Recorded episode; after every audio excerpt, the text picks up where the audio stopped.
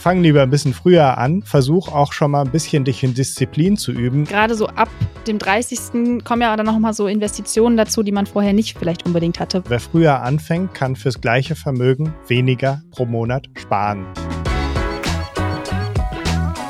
Herzlich willkommen zu einer neuen Folge Finanzfluss exklusiv. Und ich sage auch direkt mal Hallo Markus.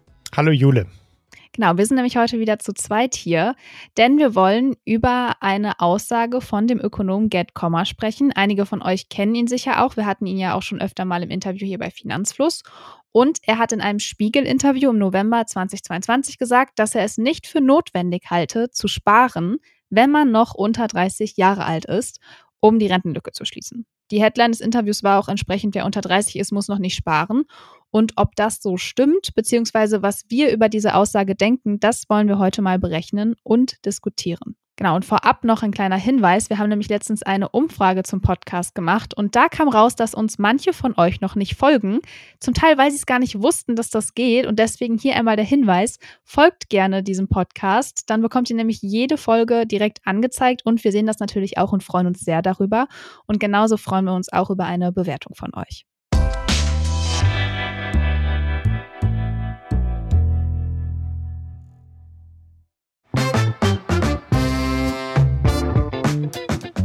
Ich habe gerade schon gesagt, die Aussage, die stammt aus einem Spiegel-Interview und du hast das ja gelesen, Markus, und ja, bist so ein bisschen über diese Aussage ja auch gestolpert. Erzähl mal gerne, worum ging es da jetzt eigentlich genau?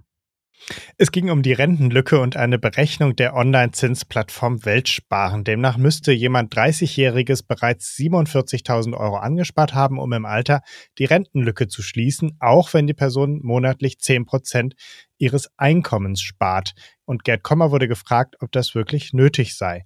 Und seine Antwort lese ich mal vor. Nein, wer unter 30 ist, muss noch nicht sparen. Bei den meisten ist das Einkommen dafür eh noch zu gering und der Nachholbedarf nach Studium und Lehre zu groß. Als junger Mensch will man sich oft erstmal was anschaffen, sich ausprobieren, Erfahrungen sammeln, Fehler machen. Und das ist auch wichtig. Junge Menschen sollten sich nicht so stressen lassen. So dramatisch ist die Lage dann auch wieder nicht. Ja, so dramatisch ist die Lage auch wieder nicht. Ich würde sagen, wir sind äh, die perfekten Personen, um über dieses Thema zu sprechen. Denn du bist über 30, Markus, wenn ich das mal so verraten darf. Und ich bin 26, also unter 30. Deswegen würde mich mal interessieren, wann hast du denn mit dem Sparen bzw. Investieren angefangen? Ich musste da gerade noch mal kurz nachrechnen. Ich muss so 28, 29 gewesen sein, aber wirklich ernsthaft investiert eher 29, 30. Und wie hast du damals angefangen, weißt du das noch? Ja, das, ich wollte unbedingt in Bitcoin investieren ah. und ähm, hatte aber keine Lust, mir eine Wallet zu eröffnen und habe gedacht, das, äh, das muss so Ende 2017 gewesen sein und habe mir dann bei der Comdirect, da habe ich mein Girokonto, da konnte ich mein, mir easy ein Depot eröffnen, habe dann in ein Zertifikat investiert und ähm, exakt, also wirklich perfektes Market Timing, genau auf dem All-Time High Ende 2017. Dann ist es jahrelang runtergegangen und natürlich habe ich den Anfängerfehler gemacht, drei Monate später oder so das dann auch zu verkaufen mit Verlust. Hätte ich es mal behalten, wäre ich auf dem gleichen Niveau wie heute und zwischendurch auch mal ganz schön hoch gewesen. Und dann irgendwann kam ein DAX-ETF und irgendwann habe ich dann Finanzfluss entdeckt und äh, dann irgendwann gelernt, was ein Homebias ist und dann auch vernünftig investiert. Also hast du quasi genau das gemacht, was auch Gerd Kommer sagt. Erstmal erstmal ausprobiert und erstmal Fehler gemacht. Ja, genau. Und ich hatte auch kleine Beträge am Anfang und erst dann irgendwann später mit größeren Beträgen angefangen. Also könnte man sagen, so in meinen 30ern tatsächlich erst äh, mit größeren Beträgen investiert. Ja, bei mir war es tatsächlich, oder ist es tatsächlich ein bisschen früher gewesen. Wie gesagt, ich bin äh, 26. Ich habe ja vor gut vier Jahren, glaube ich, dann, als ich so das erste Gehalt hatte, von dem ich dachte, okay, das kommt jetzt regelmäßig, das, da kann ich was abzwacken und kann das regelmäßig einzahlen in den Sparplan, habe ich mir so einen ETF-Sparplan dann gemacht. Das ist so das, was ich mache. Und äh, ja, laut Gerd Kommer lohnt sich das gar nicht. Müsste ich also gar nicht machen. Da reden wir jetzt drüber. Vielleicht ja. schauen wir uns aber erstmal an, was ja so die Grundlage fürs Sparen ist und eben investieren, das Gehalt. Ich habe es gerade schon gesagt. Wenn man regelmäßiges Gehalt bekommt, dann kann man das auch äh, ja gut nutzen, um dann eben einen Teil davon zu sparen, beziehungsweise dann eben zu investieren. Und ich habe mir mal angeschaut, was so gerade das Mediangehalt in Deutschland ist. Es gibt nämlich ähm, einen Gehaltsreport vom Jobportal Stepstone. Und laut diesem Gehaltsreport liegt das aktuelle Medianeinkommen der Deutschen bei 43.800 Euro. Berufseinsteiger verdienen so um die 35.000 Euro und Menschen mit elf Jahren Berufserfahrung 49.300 Euro. Und da muss man noch einmal sagen, zwischen Frauen und Männern gibt es auch immer einen Unterschied. Das ist eben dieses Gender Pay Gap, das habt ihr sicher schon mal gehört. Unbereinigt liegt das so bei ja, 13 Prozent, 14 Prozent und bereinigt bei, laut dieses Gehaltsreports zumindest, bei 6,8 Prozent. Genau, bereinigt berücksichtigt, dass Männer und Frauen oft in unterschiedlichen Branchen äh, arbeiten. Das macht es vergleichbarer. In diesem Fall kann man, glaube ich, auch einfach das Unbereinigte nehmen, denn wir gucken uns ja ohnehin den Gesamtdurchschnitt an. Und da sind ja bei Männern und Frauen jeweils alle Branchen durcheinander geworfen. Das stimmt. Ja, mit diesen Werten für Berufseinsteigerinnen und Berufserfahrene, dazwischen machen wir jetzt mal den Unterschied, haben wir mal intensiv gerechnet für diese Folge und diverse Finanzflussrechner angeworfen. Und wir haben uns jetzt mal zwei Personen vorgestellt, an denen wir das mal komplett durchgehen wollen. Einmal Berufseinsteiger Jonas. Jonas ist 24 Jahre alt und hat ein Anfangskapital von 0 Euro. Sein Jahresgehalt liegt bei 35.000 Euro brutto und sein Monatslohn sind 2.900 Euro. Das macht netto rund 2.000 Euro. Davon investiert er jetzt mal angenommen und sehr vereinfacht im Monat 100 Euro in einen ETF-Sparplan, bis er 30 ist, also sechs Jahre lang und eine wichtige Annahme, die wir jetzt mal hier auch getroffen haben, Jonas investiert, sobald er dann irgendwann mehr Geld verdient, auch mehr. In den ersten sechs Jahren bleibt es aber jetzt erstmal bei diesem Gehalt und deswegen sind das dann 100 Euro monatlich. Wir haben das also in einen Rechner eingegeben und wenn Jonas über sechs Jahre bis er 30 Jahre alt ist, monatlich 100 Euro zu 5 Prozent investiert, kommt er am Ende auf ein Endkapital von 8.162 Euro. Es hängt natürlich auch immer am Ende davon ab, wie hoch diese Sparrate natürlich ist und wie lang die Spardauer ist. Dann kommt natürlich abhängig davon auch sonst eine andere Summe raus. Wenn er also nur 25 Euro über sechs Jahre bei 5% investiert hätte, dann käme er so bei rund 2000 Euro raus. Wären es dann schon 200 Euro gewesen, dann wäre er schon bei über 16.000 Euro rausgekommen. So, und wir haben schon gesagt, wir nehmen mal an, Jonas investiert mehr, sobald er mehr verdient. Was würde jetzt also passieren, wenn er 30 wird, Markus? Ja, mit 30 erhöht Jonas seine Sparquote und investiert monatlich 400 Euro. Wenn Jonas über die nächsten 30 Jahre also monatlich diesen Betrag wieder investiert, gleiche Rendite, kommt er auf ein Endkapital von ungefähr 319.000 Euro. Jetzt hat Jonas eine Schwester Clara, die ist 30 Jahre alt und hat schon 11 Jahre Berufserfahrung. Sie beginnt jetzt mit 30 in einen ETF-Sparplan zu investieren. Also so wie Gerd Kommer gesagt hat, sie fängt erst mit 30 an. Und ihr Anfangskapital liegt auch wie bei Jonas bei null, also die haben nichts geerbt oder was auch immer. Sie hat ein Monatsgehalt von ungefähr 4000 Euro. Das macht dann netto 2636 Euro, um einmal genau zu sein. Und wenn Clara jetzt über 30 Jahre monatlich 400 Euro zu 5% investiert, bekommt sie am Ende ein Endkapital von 319.000 Euro. So wie Jonas. So, also in beiden Fällen ähm, haben sie 318.000 ab ihren 30ern investiert. Jonas hatte vorher dann sozusagen 8.000 Euro Anfangskapital in dem Moment, wo er und Clara zusammen angefangen haben, den gleichen Betrag zu investieren. Und ja, ihr seht schon, der Betrag ist relativ klein im Vergleich zu dem, was am Ende dabei rauskommt. Natürlich hat man hier auch noch einen Zinseszinseffekt und diese 8000 Euro von Jonas, die er vorher schon hatte, arbeiten für ihn. Aber das macht nicht so wahnsinnig viel aus. Und das ist das, was Gerd Kommer mit seiner Aussage meinte.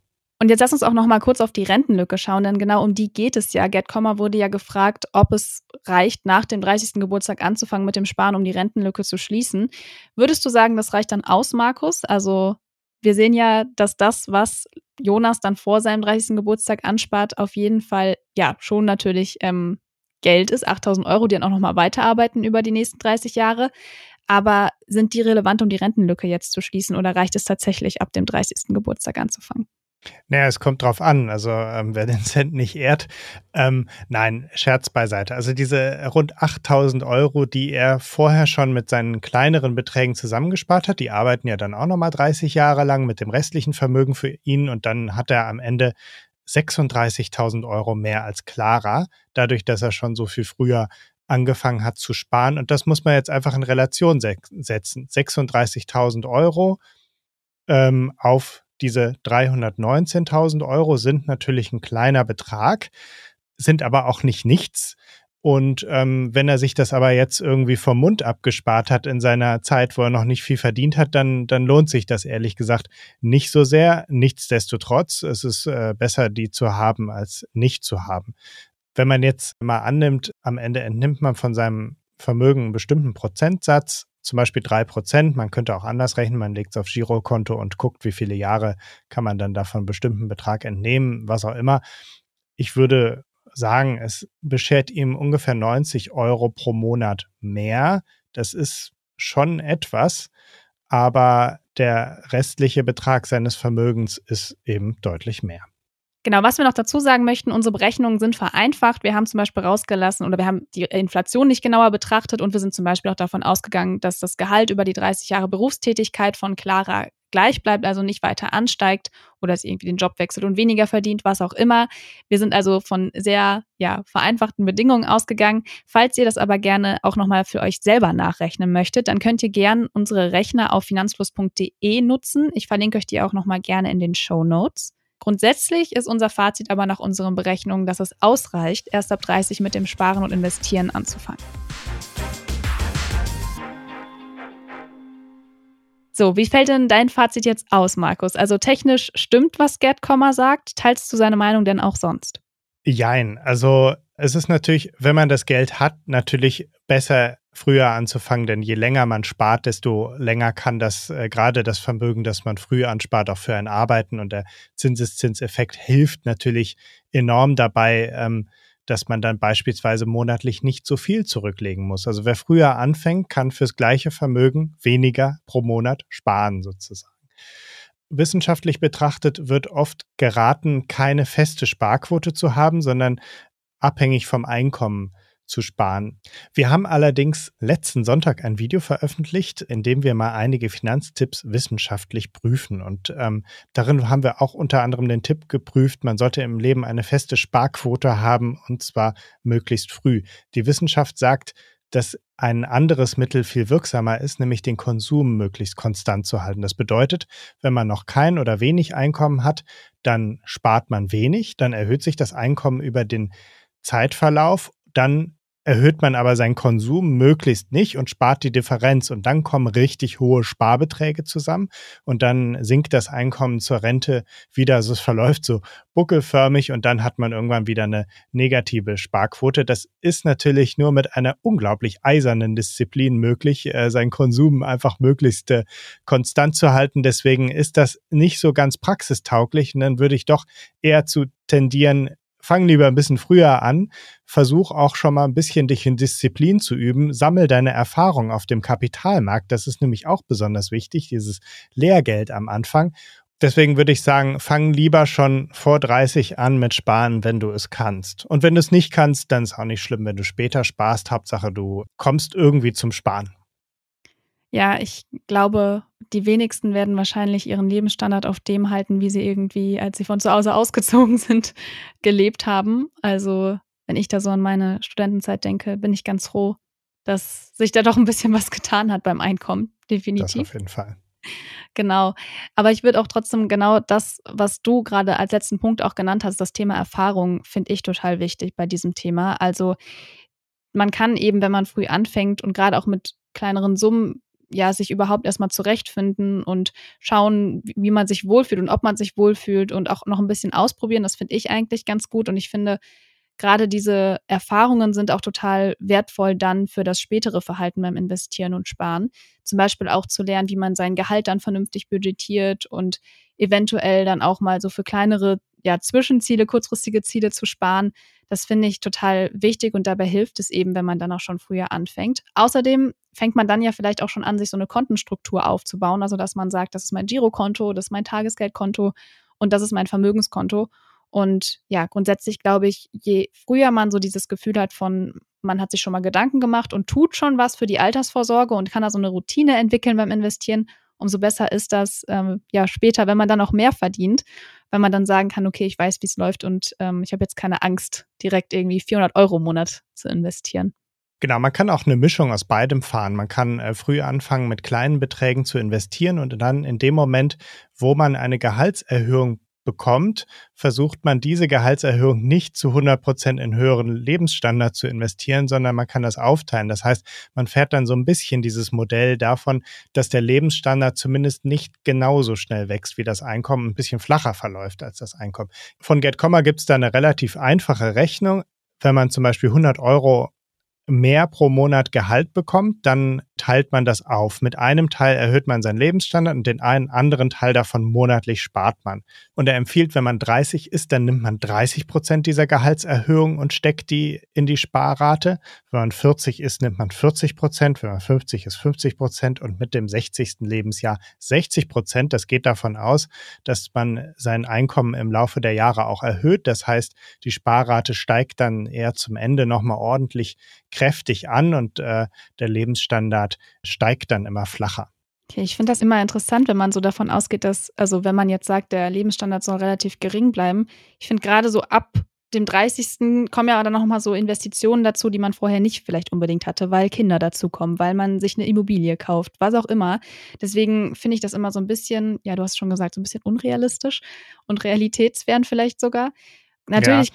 gibt es auch viele, die total sparsam unterwegs sind in ihren 30ern, aber ich finde, für viele trifft das vielleicht auch nicht unbedingt zu. Ja, aber genau das berücksichtigt Gerd Kommer ja. Mit den 30ern äh, gehen 70 Prozent der Gehaltserhöhung ja dann in höheren Lebensstandard mhm. und dann peu à peu immer weniger, weil du gerade am Anfang deines Erwerbslebens schon noch am meisten das Bedürfnis hast, auch deinen Lebensstandard zu steigern und das, ja. das wird dann irgendwann weniger. Radikaler ist die Regel von äh, Bodo Schäfer, der empfiehlt immer einfach die Hälfte jeder Gehaltserhöhung geht ins Depot und die andere Hälfte geht in den Lebensstandard.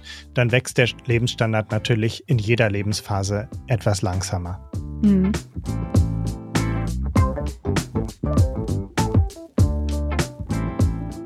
Man hat vielleicht gemerkt, wir beide sind ja schon eher so Team, fangt ruhig schon früher an zu investieren.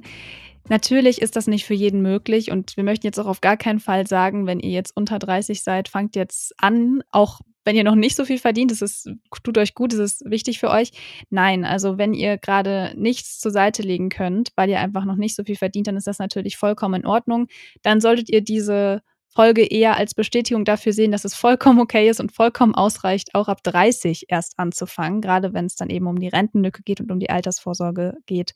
Für alle anderen, die eben schon ein bisschen mehr verdienen und auch sagen, ich möchte davon gerne schon was investieren, für die kann diese Folge als ja, Startschuss gesehen werden, dass sich das auf jeden Fall ähm, ja am Ende auch lohnt, denn es ist natürlich trotzdem ein bisschen mehr, was dann am Ende rauskommt.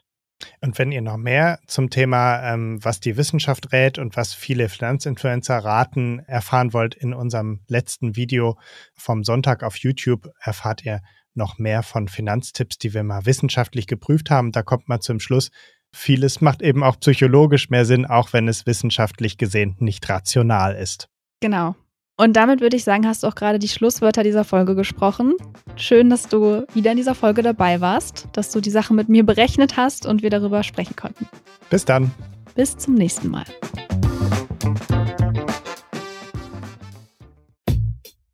Das war's schon wieder mit dieser Podcast-Folge. Ich hoffe, sie war interessant für dich und du konntest vielleicht sogar etwas Neues mitnehmen. Wir freuen uns sehr, wenn du die Folge mit deinen Freundinnen, Kollegen und Bekannten teilst.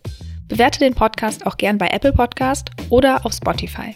Und natürlich freuen wir uns, wenn du Finanzfluss hier und auf unseren anderen Kanälen folgst. Die Links dorthin und alle wichtigen Verweise aus dieser Folge findest du in den Show Notes. Danke fürs Zuhören. Bis zur nächsten Folge.